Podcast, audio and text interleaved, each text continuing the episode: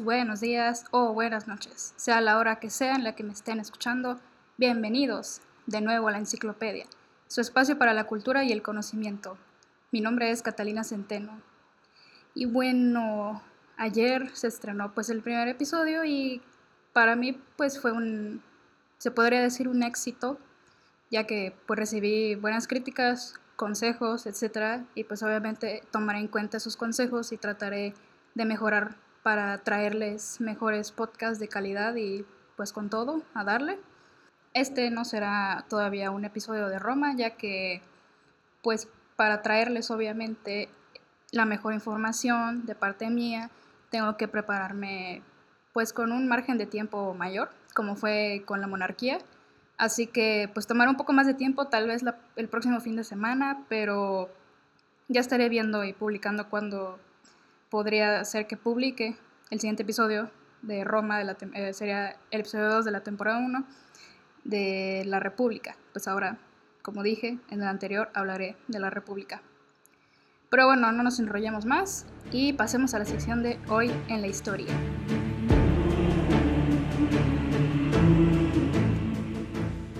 ...10 de octubre de 1919... Richard Strauss estrena su ópera Die Frau und Schatten ese alemán estuvo exquisito. Pero bueno, significa La mujer sin sombra, eh, la cual es una ópera dividida en tres actos con música de, como ya dije, de Richard Strauss y el libreto en alemán del poeta Hugo von Hofmannsthal. Y se dice que gracias a su extensión y de que era una ópera muy larga y muy complicada de entender con un argumento y dificultad vocal, y escénica pues no, no, conquistó a muchos espectadores ni al público, pues básicamente no, no atrajo mucho la atención. Sin embargo, se la considera su más completo y aventurado trabajo para el género, género lírico. La segunda fecha es el 10 de octubre, pero de 1964. Se inauguran en Tokio, Japón, los Juegos Olímpicos del 64, cuatro años antes que la Olimpiada del 68 en nuestro hermoso país, México. Y bueno, como datos curiosos que ocurrieron durante esas Olimpiadas, en el último relevo dentro del estadio lo hizo eh, la misma, el mismo día, el 10 de octubre, el atleta Yoshinori Sakai, apodado el bebé de Hiroshima, por haber nacido el mismo día de la tragedia de Hiroshima. Estos fueron los primeros Juegos Olímpicos televisados en color y transmitidos en directo vía satélite para Norteamérica y Europa. Y por último, el dato curioso es que esta también fue la primera vez en utilizarse la cámara lenta y las computadoras para registrar los tiempos exactos en las competiciones, es decir, pues ya usaban las cámaras para ver quién llegaba, por ejemplo, en primer lugar en la carrera de 100 metros, entre otras cosas. Ay, pero bueno, qué tristeza que no se pudieron llevar a cabo este año las Olimpiadas, iban a ser otro pedo. Eh, o sea, los japoneses ya habían construido la Villa Olímpica, una totalmente vía olímpica nueva. Y pues según iban a ver de que robots, traductores para los, los turistas que viajaran para ver la inauguración, entre otras cosas, iban a estar afuera de, eh, los, los, estos robots para preguntar así de que no, de qué asiento tienes y que no sé qué, y este, o sea, hubiera estado genial, pero pues esperemos que se puedan llevar a cabo el próximo año como se tiene previsto. Y esperamos que tenga mucho éxito y que todo salga bien. Y bueno, por último, la tercera fecha. El 10 de octubre de 1979, de nuevo en Japón, se estrena el famosísimo juego arcade de la compañía desarrolladora de videojuegos Namco, Pac-Man. Y bueno, como todos saben, se convirtió en un fenómeno mundial en la industria de los videojuegos. Llegó a tener el récord Guinness del videojuego arcade más exitoso de todos los tiempos, con un total de 293.822 máquinas vendidas desde 1981 hasta 1987 y acabó con el dominio del videojuego que era muy famoso igual, pero salió antes que Pac-Man, llamado Space Invaders, este de la navecita que tenía que disparar, dispararle a los Space Invaders que eran alienígenas y pues tenía que destruirlos antes de que los, los alienígenas se acercaran ahí que tocaran la nave y básicamente ahí perdías, ¿no? Y bueno, durante ese, antes de que saliera Pac-Man, la acción predominante era shoot em, em up, que significa básicamente dispararle a todos y era como que lo que estaba más de moda y para reemplazarla por un formato único, más humorístico y poco violento, salió Pac-Man y pues del cual fue un exitazo y gustó a muchas personas. Y a una entrevista que le hicieron al creador Iwatani, dijo, todos los juegos que estaban disponibles en ese entonces, se refiere a finales de los 70s, eran de tipo violento, de guerra o como el Space Invaders. No había juegos que todos pudieran disfrutar y especialmente no había ninguno para mujeres. Y dijo, quería hacer un juego cómico que las mujeres pudiesen disfrutar. Y bueno, fue un éxito su juego, la verdad, se sigue jugando hasta el día de hoy. Yo lo he jugado mucho, o sea, muy, por mucho rato en el celular. Em, igual mi mamá lo jugó, pero no era muy buena, según ella. Y pues fue un vicio en esos tiempos. Em, o sea, fue un gran vicio y es un gran juego, la verdad. A mí me gusta mucho. Pero bueno, hasta aquí las fechas del día de hoy y prosigamos con el tema que les traigo para este episodio especial.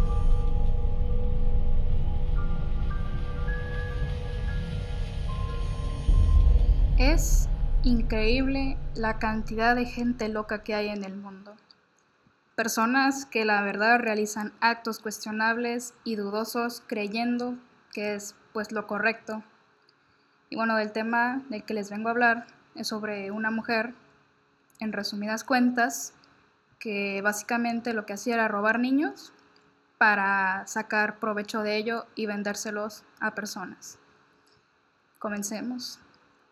Entre 1924 y 1950, una mujer estadounidense llamada Georgia Tan secuestró y separó a más de 5.000 niños de sus familias que en su mayoría eran de clase humilde o madres solteras. Se le llamaba como la granjera de bebés, debido a todo lo que hizo para vender a esos niños y cómo llegó a ganar millones de dólares con ese negocio que se inventó de vender bebés, tapándolo con la figura de la adopción. Durante el tiempo que trabajó en la Sociedad de Hogares Infantiles de Tennessee, ella y su red de trabajadores sociales buscaba niños para ingresar a su operación, para pues llevárselos y para que ellos eh, fueran los, pues para venderlos, darlos en adopción, según, entre comillas. Con la ayuda de amigos políticos, Tan pudo separar legalmente a los padres de sus hijos citando negligencia. Es decir, que, por ejemplo, ella em, decía que, no sé, por ejemplo, a, una pareja de padres humildes, sin muchos recursos, les decía, no, pues no puedes cuidar muy bien a tu niño, así que somos de servicios sociales y lo tenemos que llevar para darle una mejor vida. Básicamente eso les decían a las madres solteras y a los padres que, a los que les quitaban sus hijos. Y para hasta eso, los niños más atractivos fueron vendidos a familias ricas incluidas celebridades, obviamente para sacar más dinero. Y pues obviamente mientras más bonito era el niño, la tipa los ha de haber vendido más caros. O bueno, qué horror la verdad, pero bueno. Gracias al mal cuidado que esta mujer le daba a los pequeños, muchos murieron de hambre o alguna enfermedad, no los cuidaba bien, o sea, literal era una granja de bebés, o sea, ahí los tenía, era como que no le importaba si morían o vivían, etcétera, y ni, ni si se enfermaban, pero pues bueno.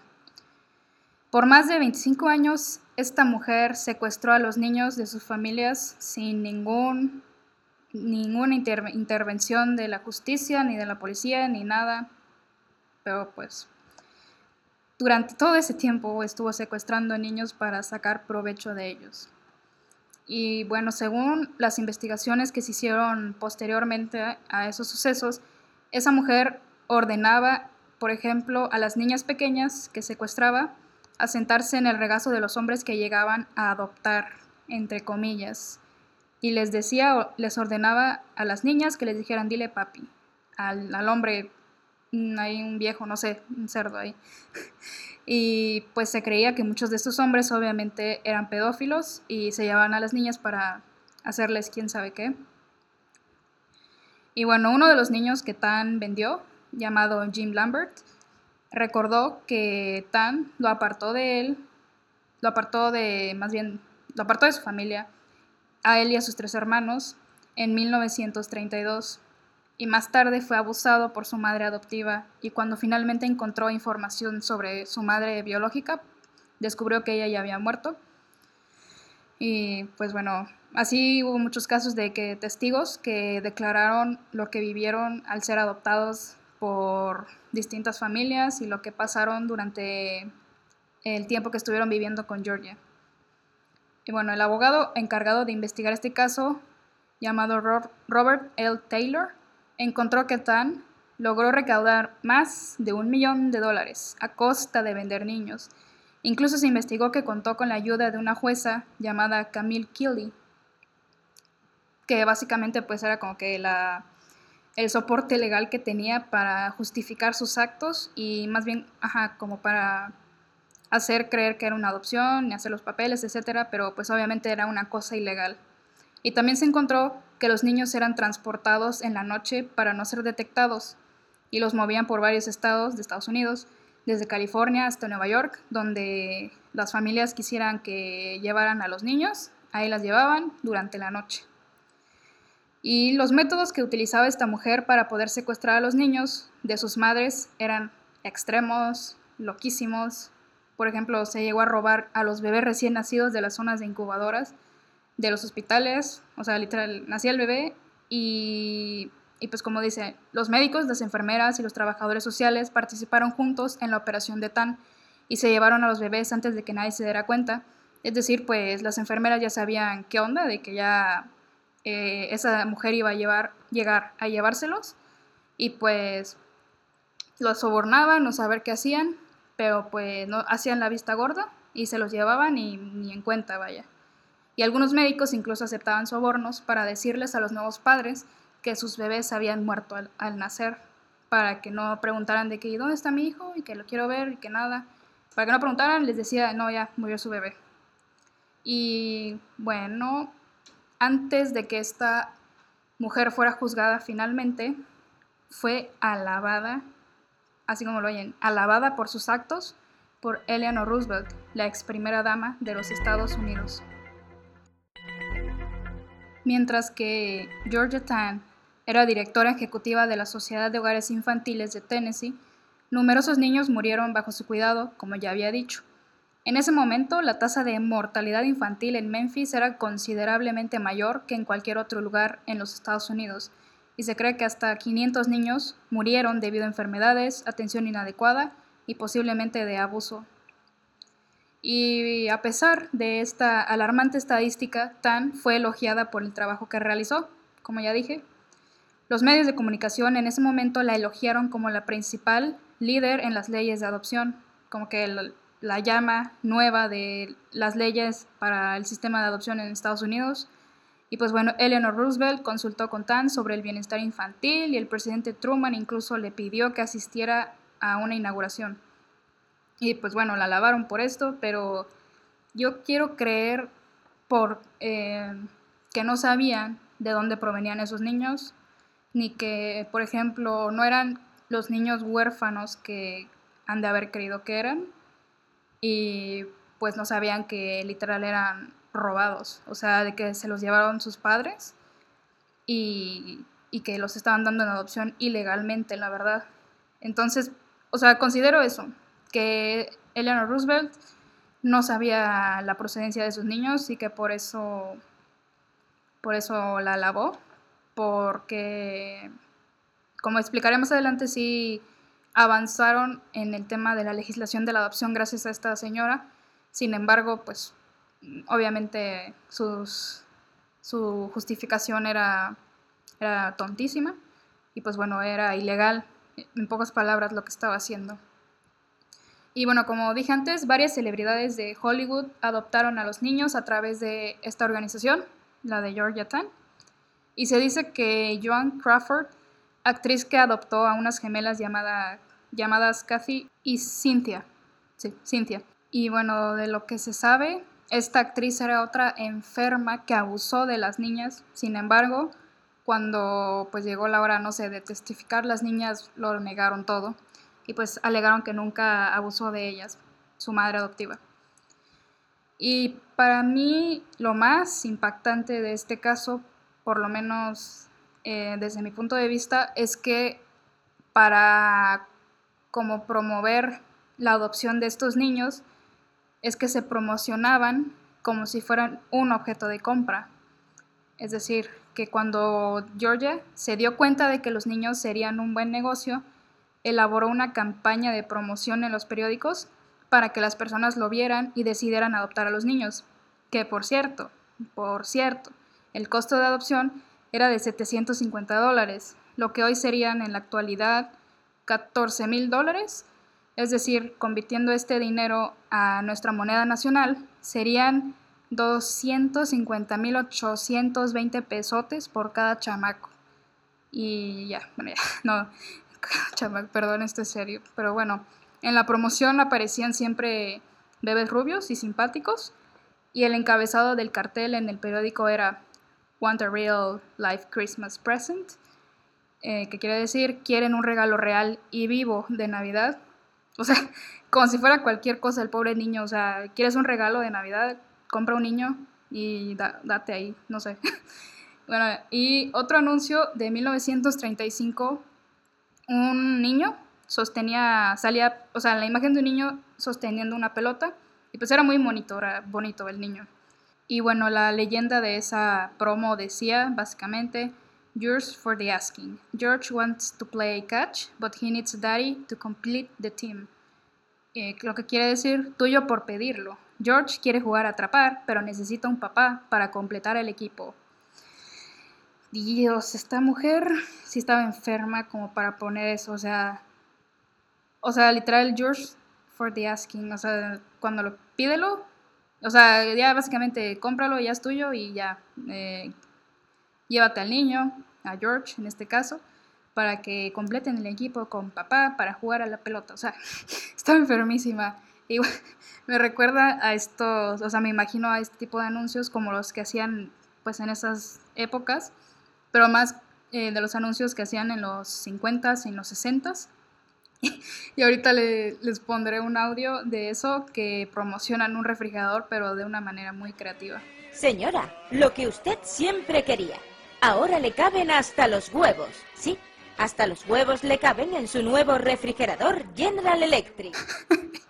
Ay, no, qué, qué, qué original es la verdad para promocionar cosas, pero pues más o, menos así me lo imaginaba y, y literal es como si anunciaran de que ¿Quieres algo verdaderamente vivo para estas Navidades? En Tennessee Home Children's Society tenemos la solución.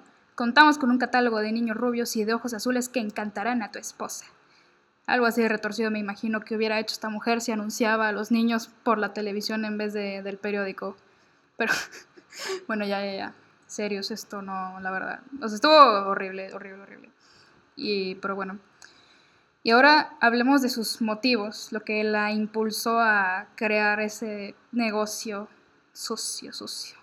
Danny Glad, el presidente de Right to Know en Tennessee en los años 90, sospechaba que Georgia Tan podría haber estado motivada por algo más que una ganancia financiera. Y la mayoría de las víctimas que secuestró en su operación pues eran hijos de padres pobres o madres solteras, como ya dije al principio, y pues obviamente ellos tenían menos ventajas que una familia rica y acomodada. Y pues Glad explicó en una entrevista a los, a Los Angeles Times en, el, en 1990 que, y pues básicamente dijo, la señorita Tan pensaba que la riqueza significaba algo bueno y creo que así es como justificó lo que estaba haciendo. Tomaba a niños que nunca hubieran tenido la oportunidad y los colocaba en hogares donde iban a recibir una buena educación y todas las cosas materiales. Y ella solo pensó en que, que sabía más que Dios y se creía Dios la tipa, básicamente lo que quería decir. Pero bueno, de hecho, muchas de las adopciones, obviamente creo que la mayoría podrían considerarse ilegales hoy en día, o sea, actualmente, ya que muchas de las personas que adoptaron eran mayores de 60 años cosa que actualmente tendría que pasar por un filtro muy especial y a consideración de la legislación en el estado donde se quiera hacer la adopción, ya que esta figura lo que busca es el interés superior del menor, como bien dice nuestro código familiar. Y esto incluye que los adoptantes sean lo suficientemente capaces y tengan ahora sí que la edad, edad suficiente para poder brindarles la vida que obviamente que los niños se merecen, que para eso sirve la adopción, vaya. Y más si los adoptaban desde bebés y ya tenían de que 60 y tantos años, por ejemplo. Y, entonces pongámonos a pensar de que cuando el niño cumpliera, no sé, 15 años, los padres ya tendrían 75 años y pues yo creo, considero, o sea, cada quien, pero yo creo que es una edad ya no sé, para cuidar a un pues a un adolescente, atenderlo, etcétera. Y ya ni digamos si, por ejemplo, el padre ya tenía 70 años y pues todavía le tendría que pasar, no sé, a los 75 años tendría que cuidar a un niño de, no sé, de 5 o 6 años que obviamente requieren atención y que jueguen con ellos, etcétera. Entonces, pues yo creo que pues por eso podría considerarse ilegal y creo que en estos días no pasaría tanto la, la moción de, de querer adoptar a un niño por parte de adoptantes mayores de 60 años que pues ya, o sea, mucha gente sigue considerándose joven a esa edad. Sin embargo, pues hay que pensar en el futuro y eso es lo que busca la adopción, pensar en el futuro del niño. Pero bueno, cuando este caso llegó a la corte en Estados Unidos, muchos de los niños que fueron secuestrados no regresaron, no pudieron regresar con sus familias de origen, ni se hizo mucho, no se hizo ni siquiera el esfuerzo por reunirlos, ni que pues este, regresaran con, con sus padres. Y en 1995 tras años de, trámites burocráticos, las víctimas finalmente pudieron acceder a sus certificados de nacimiento y registros de adopción. O sea, hasta ese entonces, hasta los 90, de que no se los adoptaron en, los 50, bueno, ajá, antes de los 50, pudieron ahora sí que acceder al registro de sus familiares para pues encontrarse con ellos, probablemente, pero pues bueno. E incluso hasta eso solo un pequeño porcentaje pudo localizar a las madres biológicas o a los padres biológicos. Y pues, o sea, no la mayoría, no muchos pudieron encontrar a sus padres, pero bueno. George Tan utilizó una figura conocida en Estados Unidos para la, la adopción llamada closed adoption o adopción cerrada la cual consiste básicamente en mantener en secreto los papeles o los documentos de los padres biológicos a los nuevos padres adoptantes. O sea, no les decían de que de dónde procedían, obviamente pues por razones que ya sabemos de que eran eran secuestrados literalmente y pues por eso utilizaron de que esta la figura de close adoption para no no tener que dar los papeles de los padres biológicos ni su consentimiento de que decidieron abandonar a los niños.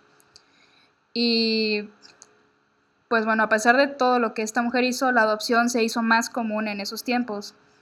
Me explico que antes de los años 20, los 30, los 40, existían los orfanatos o las casas hogar como las conocemos hoy en día, o un poco más, no sé, un poco no tan modernos como están ahora.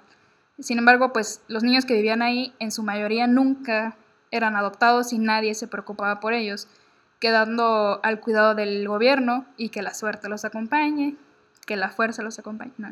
Pero bueno, el caso es que se dice que le dio eh, una mejor vida a muchos de los niños que robó. Sin embargo, aquí lo que tenemos que analizar y la pregunta es, y, e incluso les pregunto a ustedes, ¿cuántos? O sea, ¿cuántos pudieron tener de verdad una mejor vida? Considerando todos los pedófilos, los enfermos que los adoptaron, todo, o sea, toda la calaña de gente que llegó a adoptar a esos niños y hacerles cosas horribles, que obviamente no sabemos la cantidad exacta, pero pues no a muchos, para mí, no a muchos no muchos yo lograron tener una vida mejor. Y pues obviamente también hay que tomar en cuenta a los que acabaron, como ya dije, en manos de personas desquiciadas, no solo a los que acabaron pues en buenas manos, que obviamente algunos tal vez sí eh, vivieron vidas normales y felices después de todo. Sin embargo, pues también tenemos que tomar en cuenta a las personas, a, los niños que llegaron a parar a manos de, de, de pedófilos, de quién sabe qué. Pero bueno. Y otra pregunta que les hago es que si era mejor robarlos de sus casas humildes, donde por lo menos contaban con la seguridad de sus padres, para dárselos a personas ricas, pero que más tarde estas personas comenzaran a abusar de ellos. Bueno, eso ya queda a discreción de cada quien, pero yo considero que aunque fueran pobres, los niños pues, no sé, o sea, es un dilema muy, muy grande que, que se tiene y que me dejó pensando mucho que, o sea, llega a esta conclusión, ¿no? De que sí era mejor robarlos de sus casas para darles vidas mejores, pero que hay una cierta probabilidad de que comenzaran a abusar de ellos. Pero pues cada quien puede llegar a su conclusión. Pero yo opino que, no sé, o sea, si eran pobres y tal vez hubieran tenido que trabajar para ayudar a sus padres, pero no hubieran sufrido lo que sufrieron posteriormente al ser adoptados ni al ser secuestrados de que llevaban una vida pues no llevaban una vida igual antes de ser adoptados y pues no sé, o sea, considero que aunque si, si, si se hubieran quedado con sus padres biológicos, tal vez no hubieran sido abusados ni, ni nada por el estilo y me refiero a ser abusados sexualmente o a que los obligaran a hacer cosas atroces. Pero bueno, hay a criterio de cada quien y les dejo que lo piensen. Y sí es una cosa muy, muy difícil porque si se quedaban, tal vez no iban a tener las oportunidades para ir a una universidad o salir adelante. Y si los adoptaba una buena familia, pues qué bien por ellos. Pero si los adoptaba un, un enfermo, como ya dije, pues Ahí ya queda a conclusión de cada quien qué hubiera sido mejor, pero pues es difícil decirlo. Pero bueno, Georgette Ann murió de cáncer uterino antes de poder pagar por sus crímenes a la edad de 59 años en septiembre de 1950. Literalmente, apenas unos días antes, el estado de Tennessee anunció el caso en su contra. O sea, qué suerte de la tipa esta de que murió antes, o sea, no, o sea, era una enferma. Se murió antes de que pagara por sus crímenes.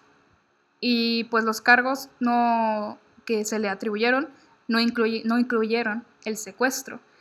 Y más bien se, le, se quisieron enfocar en que ella robó dinero de esta organización financiada por el Estado, la que ya mencioné antes, la Tennessee Children's Home Society. Y pues bueno, es decir, ignoraron literalmente el hecho de que sustrajo ilegalmente a los niños y se enfocaron en que se aprovechó de la sociedad esta que les decía y pues para sacarles dinero, se supone. A eso le esos cargos fueron los que le pusieron, nada de secuestro ni todo lo ilegal que hizo, pero pues bueno. Y remontándonos un poco a sus orígenes, nació en 1891 y trabajó como maestra y trabajadora social desde 1913 y pues dejó de trabajar cuando vio oportunidad con esta especie de mercado negro de bebés y dijo, de aquí soy, pero bueno. De hecho, eh, pues la verdad no creo que estuviera eh, enferma mentalmente, sin embargo sus principios e ideales eran muy cuestionables y, y bueno, yo creo que robar un niño aunque sea un niño humilde, de una familia humilde, no tiene justificación, ni creo que sea eh, justificable el hecho de que no, pues le quiero dar una mejor vida, o sea, ya tiene padres.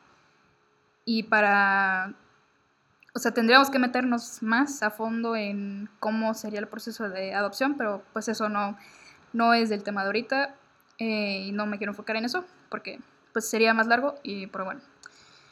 Eh, ya para concluir, no sé, no sé qué piensan ustedes, pero yo si hubiera visto estos carteles que les decía antes de, de, los niños siendo promocionados, la verdad me hubiera dado miedo.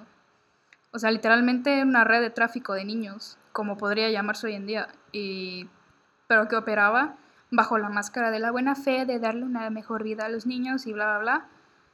Pero bueno, gente así ha existido desde siempre, lamentablemente. Se han aprovechado de los niños. Para, eh, han, sido, han sido robados muchos niños por mucho tiempo de sus familias para ser explotados, vendidos, traficados, como en este caso. Pero pues bueno, eh, lamentablemente eso sigue pasando, como ya dije. Y pues bueno, no sé qué, no sé qué se podría hacer, pero hay, algo se tendría que hacer. Y espero que les haya gustado este tema tan interesante y curioso que encontré vagando por ahí en internet. Y pues la verdad me llamó mucho la atención y quise hablar de esta mujer loquísima, loquísima en, mi podcast. Y pues bueno, espero que les haya servido de reflexión y análisis. La figura de la adopción, eh, la verdad es algo muy interesante de estudiar. Por lo menos para mí lo fue en mi clase de Derecho Familiar con el poderosísimo profesor de la gala, maestrísimo. Le mando un saludo si es que algún día llega a oír este podcast. Y pues nada, con esto me despido. Mi nombre es Catalina Centeno y les deseo muy buenas noches.